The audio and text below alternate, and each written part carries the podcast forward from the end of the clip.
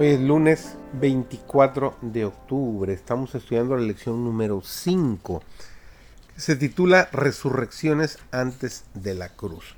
Recuerden que estamos estudiando este trimestre la lección que se titula ¿Qué es el hombre? La vida eterna, la muerte y la esperanza futura. Su servidor David González, nuestro título de hoy es Dos casos del Antiguo Testamento. En ese hogar azotado por la pobreza, el hambre apremiaba, y la escasa pitanza parecía a punto de agotarse. La llegada de Elías en el mismo día en que la viuda temía verse obligada a renunciar a la lucha para sustentar su vida, probó hasta lo sumo la fe de ella en el poder del Dios viviente para proveerle lo que necesitaba. Pero aún en su extrema necesidad reveló su fe, cumpliendo la petición del forastero que solicitaba compartir con ella su último bocado. La viuda de Sarepta compartió su poco alimento con Elías, y en pago fue preservada su vida y la de su hijo. Y a todos los que en tiempos de prueba y escasez dan simpatía y ayuda a otros más menesterosos, Dios ha prometido una gran bendición. La madre no se quedó conforme hasta que Eliseo la acompañó. Declaró, vive Jehová y vive tu alma, que no te dejaré. Él entonces se levantó y siguióla. Cuando llegaron a la casa, Eliseo entró al aposento donde estaba el niño muerto. Cerró la puerta sobre ambos y oró a Jehová. Después subió y echóse sobre el niño, poniendo su boca sobre la boca de él, y sus ojos sobre sus ojos, y sus manos sobre las manos suyas. Así se tendió sobre él y calentóse la carne del joven. Volviéndose luego, paseóse por la casa a una parte y a otra y después subió.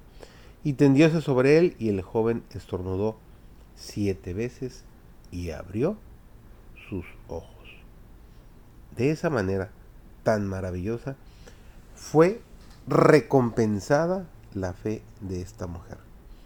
Cristo, el gran dador de la vida, le devolvió a su hijo así también serán recompensados sus fieles, cuando en ocasión de su venida la muerte pierda su aguijón y el sepulcro sea despojado de su victoria. Entonces devolverá el Señor a sus siervos los hijos que les fueron arrebatados por la muerte.